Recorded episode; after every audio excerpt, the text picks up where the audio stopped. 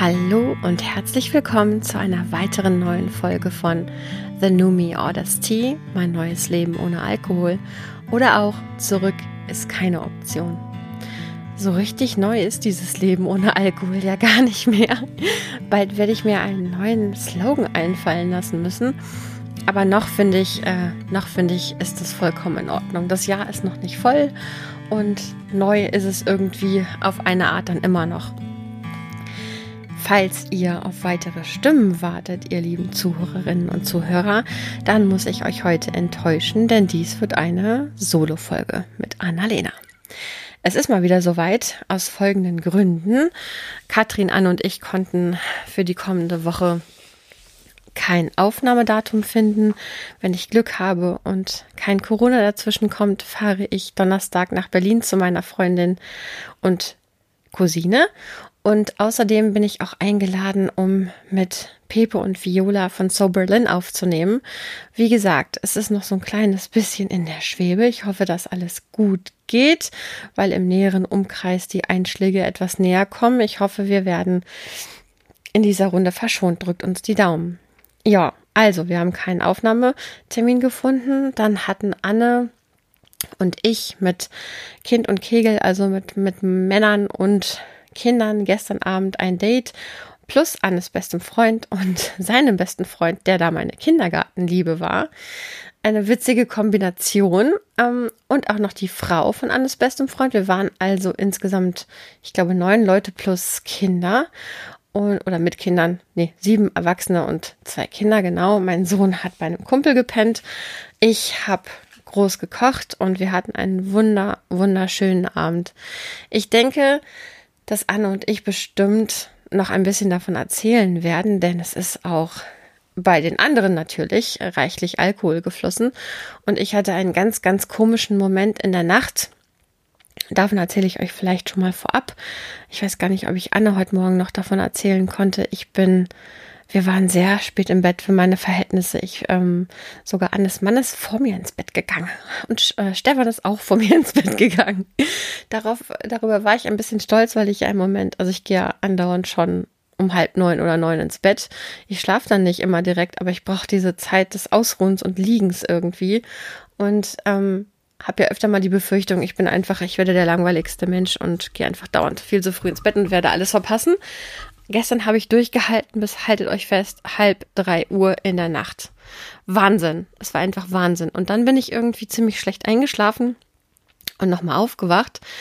Ich habe gar nicht gemerkt, dass ich eingeschlafen war, aber ich bin, ich muss geschlafen haben, weil ich mit dem Gefühl aufgewacht bin, oh Gott, ich bin verkatert und warum habe ich so viel getrunken? Das heißt, ich muss das geträumt haben, weil ich hatte ja nichts getrunken und ich war auch, als ich, ich mich dann so ein paar Minuten in meinen Körper hineingefühlt hatte, ging es mir überhaupt nicht schlecht. Also ich hatte auch logischerweise keine Katersymptome, weil ich den ganzen Abend Wasser, Tee, äh, Kaffee und einen alkoholfreien 0,0% Sekt getrunken habe.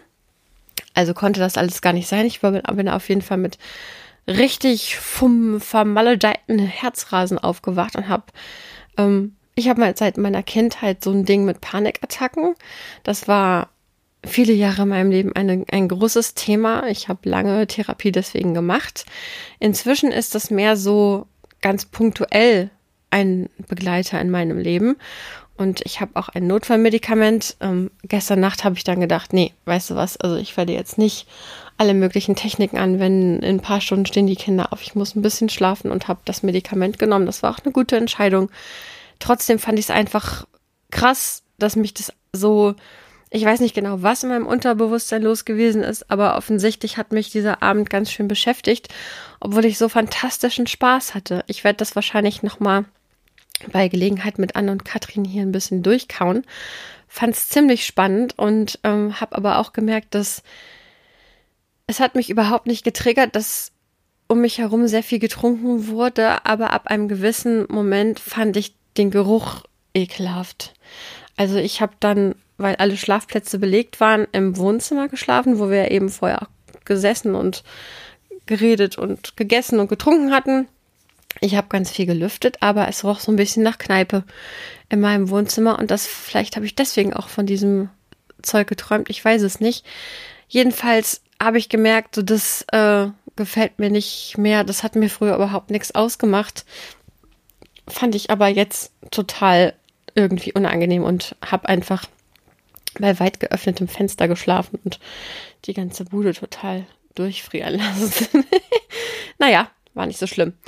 Darüber wollte ich heute aber gar nicht so groß reden, sondern ich habe mir überlegt, dass ich was sehr Persönliches mit euch teilen möchte.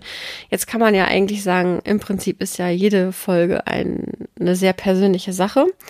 Ähm, das stimmt mit Sicherheit auch, aber diese wird, glaube ich, nochmal für mich eine andere Art von persönlich betreffen. Und zwar habe ich beim Aufräumen, eine Sache, die ich ab und zu tue, einen Brief an mich gefunden.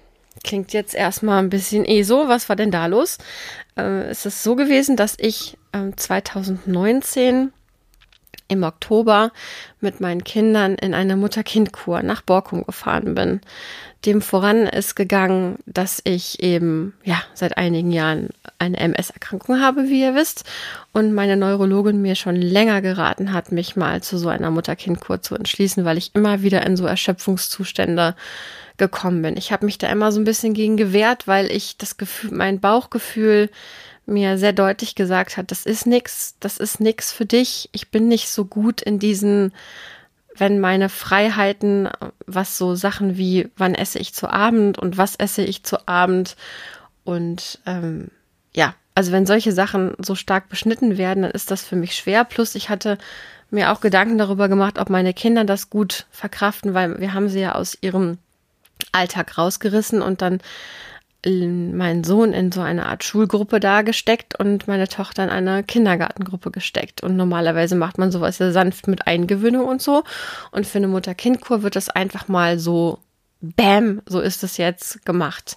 Plus an den Wochenenden gab es keine Betreuung. Also es war so, dass man dann da auch sehr auf, äh, ja, auf sich gestellt war.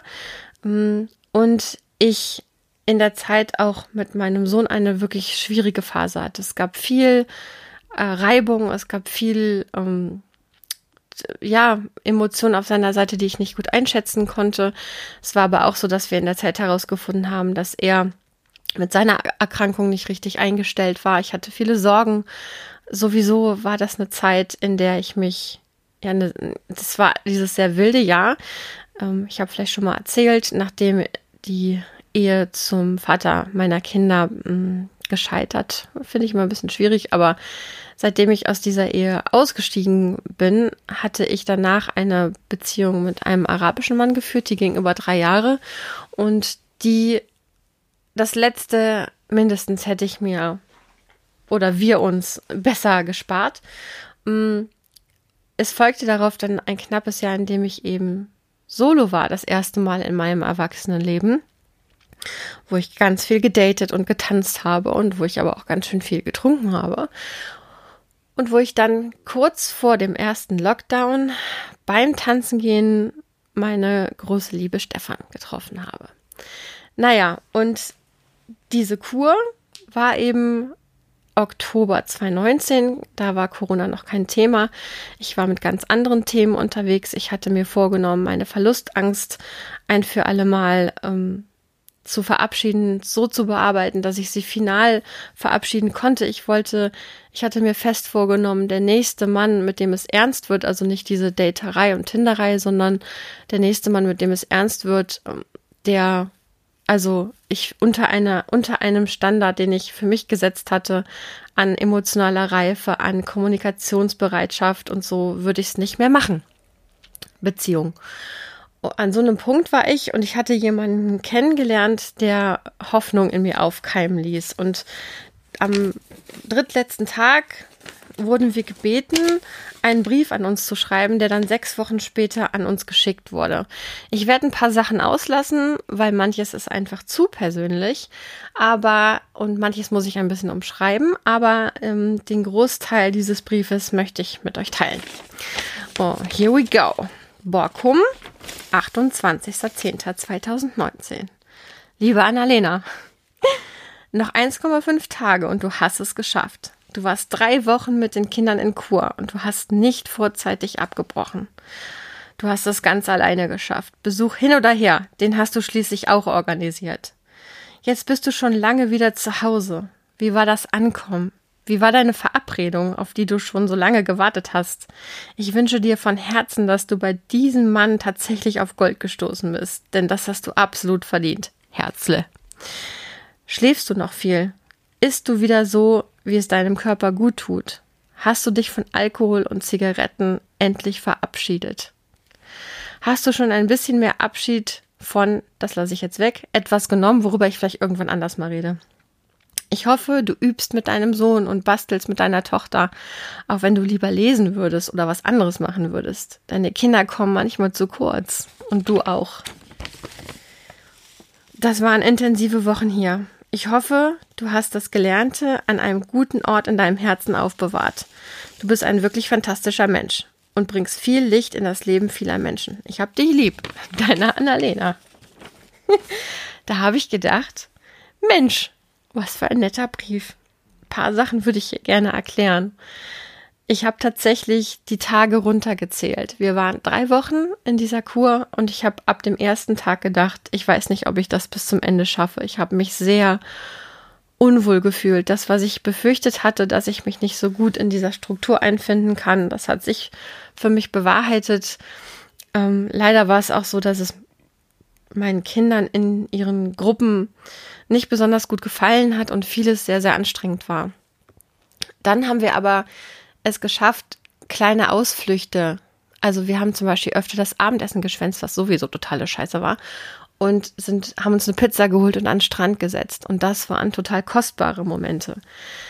Dann habe ich dafür gesorgt, dass eine Freundin und ihr Sohn, mit der ich in der Zeit sehr verbunden war, uns ein paar Tage besucht haben. Die hatten dann ein kleines Zimmer. Das hatte ich ähm, auch noch finanziell unterstützt, weil die Freundin da auch nicht so viele Möglichkeiten hat. Und ich wollte aber unbedingt so ein paar Ankerpunkte haben, weil ich schon wusste, das wird vielleicht schwer für mich. Und Insel fühlte sich für mich auch so ein bisschen nach, hier kann ich nicht weg an. Und dann sind auch meine Eltern über den Geburtstag meines Sohnes gekommen und ein paar Tage geblieben. Das hatte ich auch organisiert. Das meinte ich mit dem Teil Besuch hin oder her. Das hast du schließlich auch organisiert. Das hatte ich nämlich wirklich gemacht. Dann die Verabredung, auf die ich gewartet habe, wo ich gesagt habe, ich hoffe, ich bin auf Gold gestoßen, denn das hast du absolut verdient. Ich kann euch sagen, ich bin auf einen Haufen Scheiße gestoßen. Richtig übel. Das war ein Bauchplatscher in einen Kuhfladen sondergleichens. Aber auch nochmal richtig gut für mich, weil ich da nochmal final festgezurrt habe, nee, ganz klares Nein zu dem, was dieser Mann mir anzubieten hat.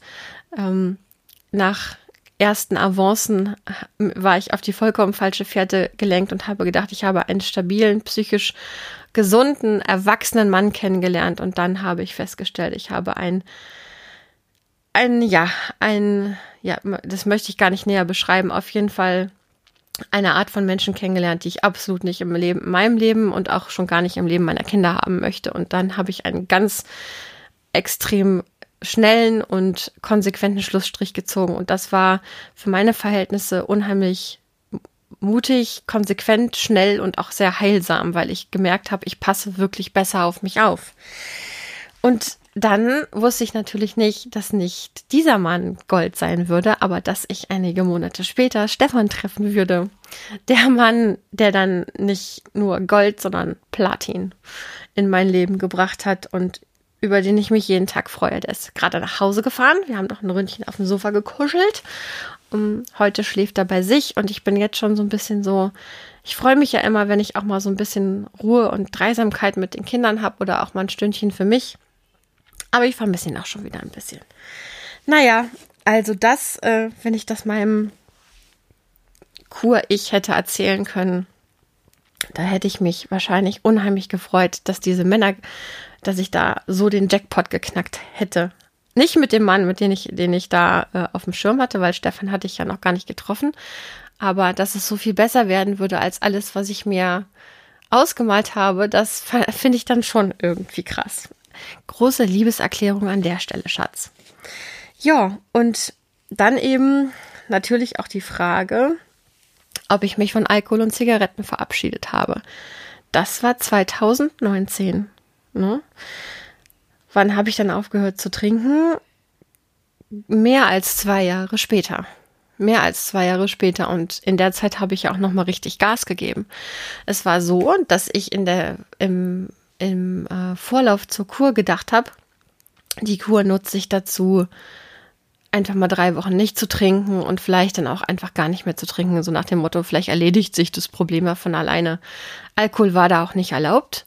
Und dann war es so, dass ich die ersten Tage auch nichts getrunken habe und auch nicht geraucht habe. Ich konnte ja sowieso immer mit dem Rauchen, war das so ein, ich hatte ja nach 15 Jahren gar nicht rauchen, einfach wieder angefangen und dann festgestellt, dass das mit ein paar von meinen MS-Symptomen irgendwie eine seltsam beruhigende Wirkung temporär hatte, die mir kein Arzt erklären konnte, aber die ich empfunden habe, äh, was aber leider dazu geführt hat, dass ich nicht die Zigaretten wie ein Medikament eingesetzt habe, sondern irgendwann einfach wieder Raucherin war. Und trotzdem habe ich zwischendurch immer wieder tageweise gar nicht geraucht und auch nie morgens und so und fand das alles auch sowieso meistens eklig, weil ich war immer schon eine komische Raucherin, wenn ich geraucht habe. Ja, und irgendwie habe ich dann gedacht, vielleicht erledigt sich das dann mit dem Alkohol. Ich habe, wie gesagt, die ersten Tage in der Kur nicht geraucht, nicht getrunken und dann war es aber so, dann kam eben der erste Besuch und auch ein paar von den Frauen, wir haben uns dann abends manchmal in so einer Küche getroffen und heimlich Wein in Kaffeetassen geschüttet. Und das hatte dann sowas auch von Honey und Nanny irgendwie Klassenfahrt, Gedöns und Heimlichkeit und ein bisschen wild sein und so.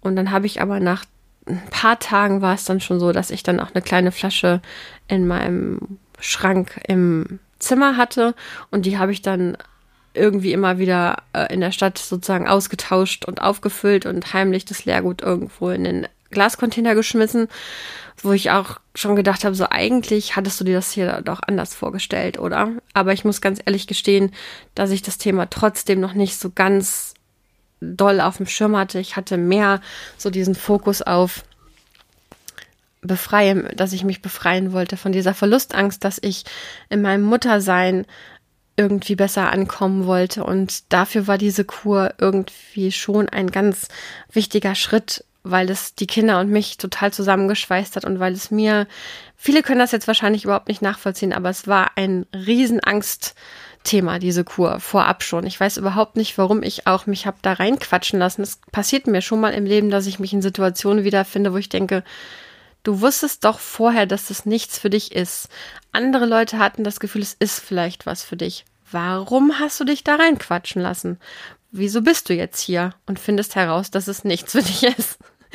Aber vielleicht war es trotzdem mal ganz wichtig, dass ich herausgefunden habe, es ist zwar nichts für mich, aber ich halte das aus und ich kann es sogar an Stellen schön machen. Und ich hatte auch schöne Momente. Ich habe manchmal bin ich alleine am Meer spazieren gegangen oder ich habe mich in den Sand gelegt und einfach in den Himmel geguckt und das Rauschen gehört und wir hatten öfter mal Sandsturm und dann haben wir uns Taucherbrillen angezogen, weil der Sandsturm so nervig war und sind am Strand, haben uns so in den Wind reinfallen lassen und ja, vor drei Jahren war meine Tochter ja auch erst fünf, die war wirklich noch klein und ähm, wurde da ab und zu fast weggepustet, wenn ich sie nicht festgehalten habe. Das waren schon tolle Momente. Ich glaube, die werde ich in meinem Herzen behalten. Und dieses Alkoholthema war zwar schon da, aber noch nicht so richtig, noch nicht so mit dieser, noch nicht so mit dieser Force. Ich hatte zwar, ich hatte zwar gedacht, ich trinke mal nix und vielleicht erledigt sich das sozusagen, aber ich, es war noch nicht so mein Bewusstsein gesickert, in was für einer tiefen Scheiße ich eigentlich schon längst drin stecke.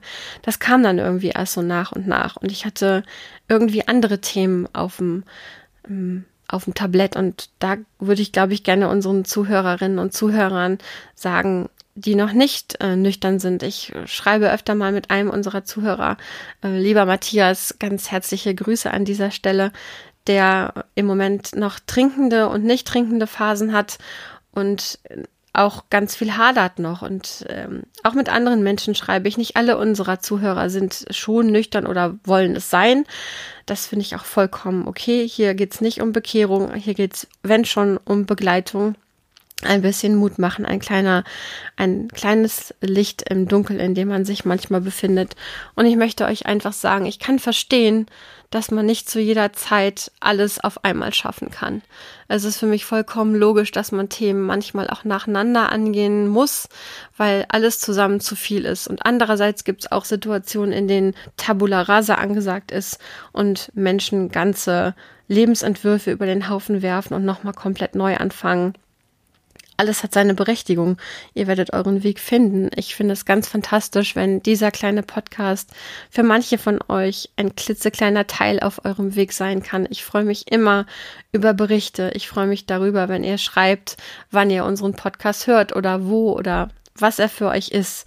Und ja, deswegen wollte ich, glaube ich, auch heute diesen sehr, sehr persönlichen Brief an mich mit euch teilen. Damals wusste ich ja noch nicht, dass ich einen Podcast haben werde. Ich habe gedacht, diesen Brief, wer weiß, ob ich den überhaupt lesen werde, aber auf keinen Fall werde ich den mal jemandem vorlesen. Aber man hat schon gemerkt, ich war sehr nett zu mir. Ich hatte, ich hatte schon einiges gelernt und ich habe auch erkannt, dass ich es wert bin. Ich habe am Ende geschrieben, du bist ein fantastisch, ein wirklich fantastischer Mensch und bringst viel Licht in das Leben vieler Menschen. Da könnte man jetzt sagen, ja, Gott, was ist denn das für, was ist, also, wie selbstverliebt ist das denn? Aber man muss ja sehen, es war eine, eine Botschaft an mich, ähm, die mir aber ja auch so gespiegelt wurde, dass es eben so ist, dass ich es wert bin. Und ich musste mir diesen Satz schreiben, weil ich vorher eben mich längere Zeit in einer Beziehung bewegt habe, in der ich dann nicht mehr, manchmal nicht mehr genau wusste, was ich, also ob es okay ist, mich so und so zu behandeln, ob ich mich, äh, ob ich mich da wirklich wehren muss oder ob das irgendwo okay ist. Ich war irgendwann komplett verwirrt. Und ich habe dann herausgefunden, nee, das ist nicht okay. Übrigens, ich behandle Menschen auch nicht so und ich möchte auch nicht so und so behandelt werden. Und darum ging es in diesem Satz. Und dass ich Licht bringe, ähm, damit wollte ich mir, glaube ich, sagen, dass ich mir meiner Qualität bewusst bin, dass ich Menschen auch Mut machen kann. Nicht immer, logischerweise, kann ich nicht immer, aber manchmal kann ich das und darüber freue ich mich dann und das ist dann auch ein Licht für mich. So, ihr Lieben, jetzt habe ich euch genug voll gequatscht, 22 Minuten und 6 Sekunden, 7, 8, 9 und so weiter. Das nächste Mal hoffe ich, dass ihr von mir Pepe und Viola hören werdet. Danach hoffentlich wieder zu dritt mit Anne und Katrin. Ich hoffe, diese Folge hat euch irgendwo berühren können. Wenn ihr uns was schreiben möchtet, dann doch gerne unter unserer E-Mail-Adresse Annalena Froh, froh mit H klein und zusammen das Ganze at web.de oder auf Instagram. Alles ist in den Show Notes verlinkt. Wir freuen uns immer über freundliches Feedback. Vielleicht noch ein kleiner Disclaimer, das habe ich von So Berlin gelernt. Selbstverständlich sind wir keine TherapeutInnen. Also weder haben wir eine Ausbildung noch äh, maßen wir uns an, euch beraten zu können. Bei uns geht es immer nur um Austausch auf Augenhöhe. Das ist vielleicht nochmal wichtig zu sagen. So, jetzt würde ich sagen, ich warte auf unsere Pizzalieferung. Dann gucke ich mit den Kiddies noch ein Filmchen und dann kuscheln wir uns ins Bett und genießen, dass wir so ein tolles Wochenende hatten. Und starten hoffentlich mit frischer Kraft in die neue Woche. Seid lieb umarmt, over and out.